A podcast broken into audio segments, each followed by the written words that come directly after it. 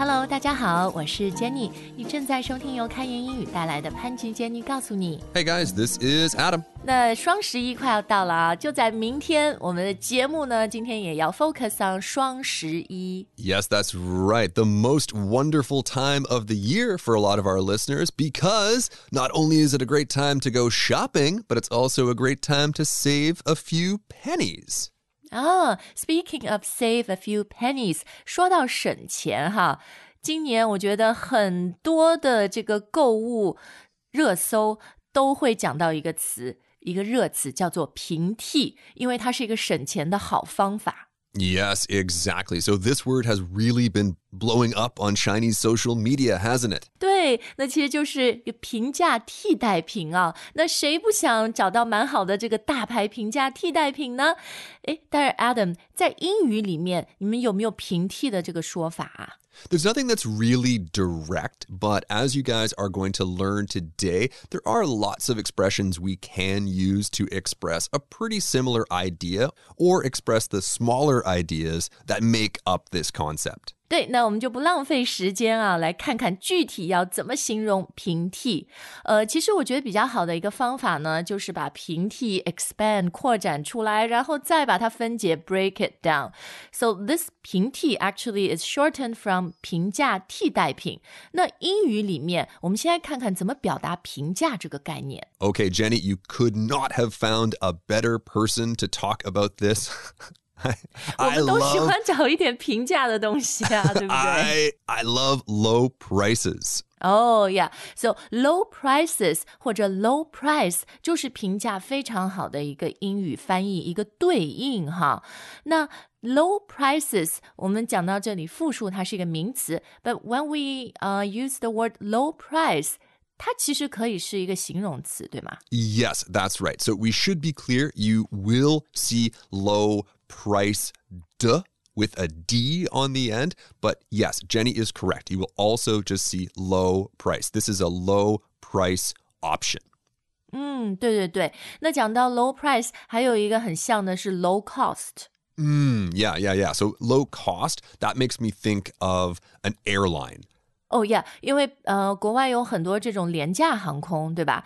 But instead of just saying like cheap airlines，因因为 cheap 我们等一下说，它好像那个会带有一点贬义哈。It sounds much better to say a low cost airline。 Yeah, exactly. With low cost, you know what you're getting into. The plane is cheap. The pilot maybe doesn't make as much as the pilot at the other company. 对，然后它 service 可能比较少，but it gets you from A to B，对吧？ It sure does. And like we said before, it helps you save some pennies.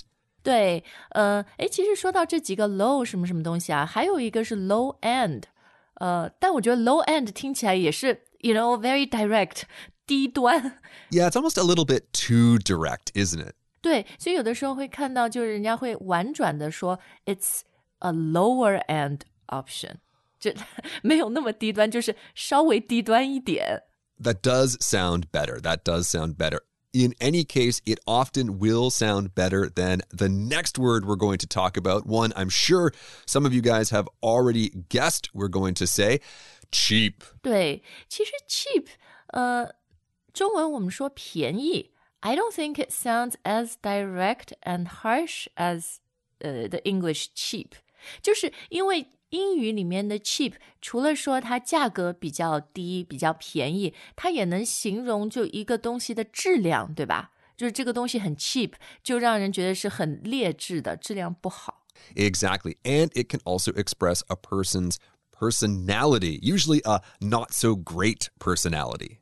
就比较小气哈。If we call someone cheap，好，那所以呢，cheap 我觉得当然。 如果说一个东西很便宜，哦、oh,，this is pretty cheap，没什么呃，没什么关系。但如果你讲到 quality 品质，call something cheap，那就是说它不好，对吧？ Exactly. And of course, as we've said a million times before, your meaning often comes from your tone, your 语气. So you could say something like, Oh man, I got this cheap flight. That's great. Or you could say, Oh man, this shirt is so cheap. It ripped after only one day. 啊、o k 对，从语气里面就能听出你对他的态度啊。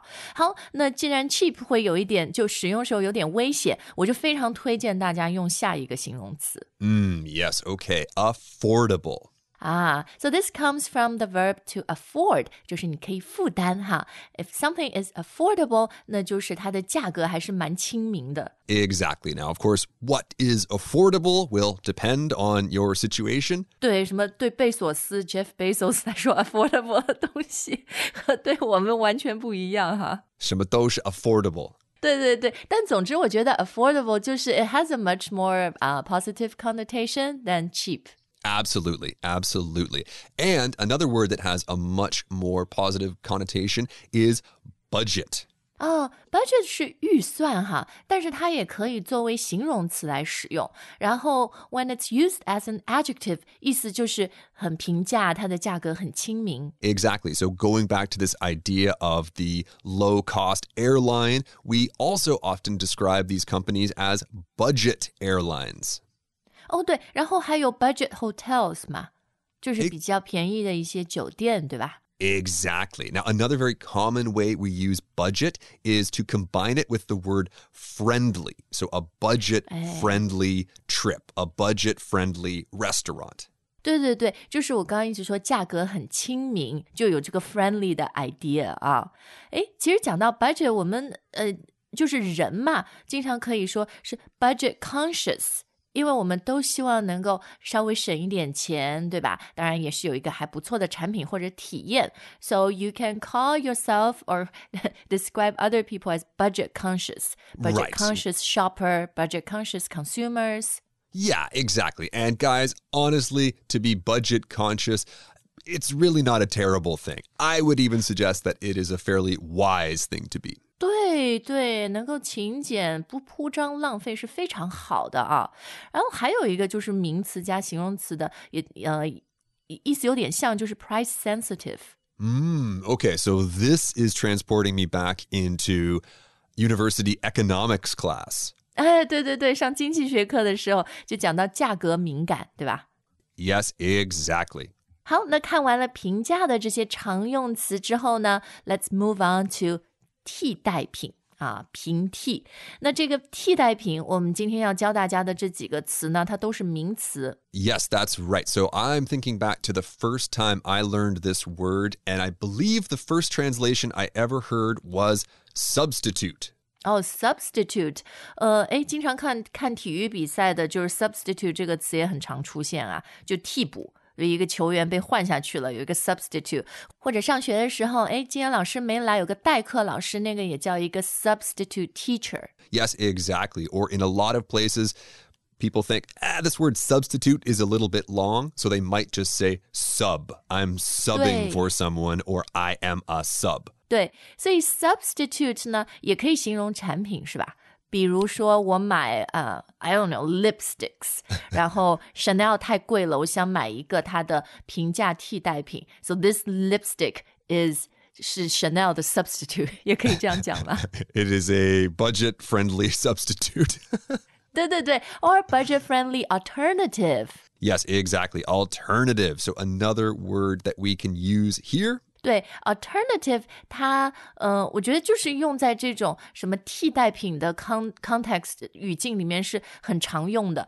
I think it's actually used more than substitute，特别是讲到你购物啊、你消费的时候，对吧？ Yeah, because as we'll see in a moment, alternative gives the idea that there is a choice. 哎，对，是有选择度的。你可能不只是一个，因为 substitute 好像就是一 换一那样一对一，但是市场上可能有很多很多这样的平替品啊。So there are many different alternatives. Yes, that's right. Okay, the next word here is replacement. 啊、对，replacement 就我感觉呃很彻底，好像我就是不要那个，我要把它 replace with this one。 Yeah, it's almost like the the first one is gone forever. Yeah, yeah，是吧？有一种就像我说很 absolute、很彻底、很 forever 的那个感觉。 Like when Adam is finally fired, I wonder who his replacement is going to be. 哎呀，你是不可替代的啦。所以 Irreplaceable.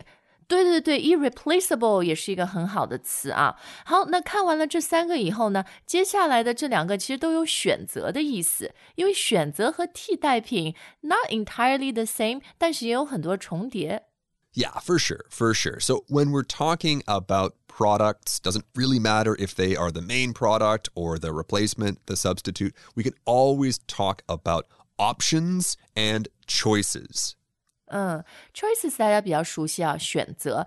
option 其实经常也会看到问题，说这两个词有啥区别？那 option 和 choice 有啥最就最根本的区别吗？You know, Jenny, I've spent years thinking about this question, and to this day, I still can't really think of a difference. 这日常用语当中，基本上意思是相近、相似的、一样的，是吧？Exactly. OK，那看完了如何表达平价和替代评，那把它们再连起来，平替英语要怎么说呢？Okay, so I like this first one, Jenny, because both words start with a, and that is always really nice in English when you can put a string of words starting with the same letter together. 这个词是什么呢？Affordable alternative. 啊，对，就是我们刚刚教过大家的两个词，然后我觉得它也是一个真的非常好、非常直接的一个翻译。And you will always run into this phrase when reading product reviews, for example. 呃，是的，affordable alternative。好，那除了这个还能怎么形容呢 ？Well, we could pretty much put together any of the words from the 评价 section with the 代替品 section. So we could say the budget option or the budget alternative. Or here's one we haven't mentioned, but I really, really love the functional equivalent. Oh, yeah, 这个好。Functional 就是一个东西很实用，是吧 ？Yes, exactly. It's useful, but in this situation, we're using the word functional to say these two things have the same function. 啊，就差不多。然后 equivalent 就是呃等同的。Same. 嗯，OK，so functional equivalent。好，那节目最后呢，我想问 Adam，how do we express 就是说 A 是 B 的平替 in a sentence？ Okay, well, we could say something like A is the affordable alternative to B. 哦，对，因为讲到 alternative 的时候，它呃搭配的介词是 to 啊，所以 A 是 B 的平替品，当中要用 to 这个介词来连接。So 啊、uh,，you can also say A is the budget alternative to B. Right. So Adam brand lipstick is the budget alternative to Chanel. Chanel. 好，或者什么 A is the affordable substitute of B，是吧？Adam brand lipstick. 哎，你可以扩品类，Adam brand perfume is the budget option of Chanel。我给你扩展视野，进入呃化妆品领域。好，But you guys, uh, I I think you've got the idea how to express just 平替 in English. Yes, that's right. So this is a topic that I personally love to talk about because everything has a price. 对对，然后我们能省些钱哈，何尝不是一件好事呢？OK，那今天的节目就到这儿，谢谢大家的收听。然后双十一你会买什么东西，或者你买了以后分享自己的战利品，买了什么很不错的平替，都欢迎大家在留言专区跟我们分享。 Yeah, absolutely. Jenny, maybe you and I can use this opportunity to do a little bit of market research. Adam brand toilet paper, low cost alternative. 好，今天的节目就到这儿，We'll see you next time. All right, bye guys. Happy shopping.